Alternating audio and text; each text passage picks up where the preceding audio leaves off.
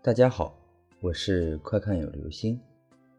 今天的故事叫做《陌生的家》。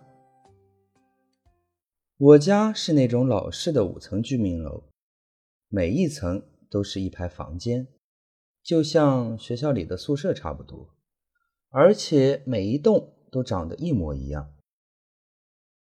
那年我六岁，当时是夏天，周末的一个下午。我和朋友小王在离家不远的街道玩耍，嬉戏打闹，玩到头晕眼花、精疲力尽，一直玩到傍晚。天开始灰起来，我感觉肚子有点饿了，想跑回家拿点饼干吃。你知道的，小时候那种玩闹到过度兴奋，甚至连路都走不稳的状态。我让小王在那里等我。我跑去家里拿饼干回来。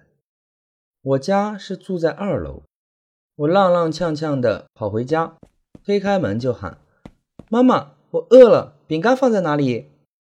边喊边往房间的位置跑。当我跑到房间门口的时候，我看到妈妈，突然感觉有一点点不对劲。家里面好黑，没有开灯。妈妈和爸爸。在客厅的桌子旁坐着，像是在商量什么事情。奇怪的是，他们一动不动。看到突然跑进来的我，两个人只是冷冷地看着我。我开始从兴奋中回过神来。此时我才发现，我眼前的这两个人虽然是爸爸妈妈，可是他们的脸很熟悉。却又感觉好陌生，像是以前没有见过一样。这时，妈妈冷冷地说：“你怎么玩这么晚才回来？”她的眼神是我从来没有见过的那种空洞洞的。我呆呆地站在原地，闷热的身体开始发冷。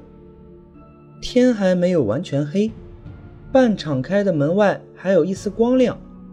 我感觉我是不是走错了，想直接撒腿就跑出去，可这就是我家，我的爸爸妈妈就在我眼前。当我感觉无所适从的时候，妈妈开始恶狠狠地盯着我。这时，姐姐从房间里面走了出来，看到了拿着饼干的姐姐，我心里开始放松了，然后。姐姐就开始说我：“你怎么玩了一身的汗？不要玩的太晚了，到时候我们都找不到你。”姐姐一边说，一边把饼干递给我。就在我接过饼干时，我听到了小王在楼下大声喊我的名字。当我望了望门口，一回过头来，我差点吓瘫了。眼前这个说话的人，根本不是我的姐姐。他从房间里面出来时，房间也没有开灯，整个屋子都没有灯。这个时候，屋子里三个人都直直的站在原地，眼睛一动不动的盯着我。我哇的一下就哭了出来，疯了似的跑出这个屋子。我不敢回头看后面的景象，飞快的跑下了楼。当我跑到楼下看到小王时，天已经黑了。小王很吃惊：“你去哪里了？找你半天了都。”话音未落，我就听到了路口妈妈心急火燎地喊着我的名字。看到眼里含着泪光的妈妈向我跑来时，我忍不住大哭了出来，一把抱住了妈妈。我第一次感觉到了真正的安全感。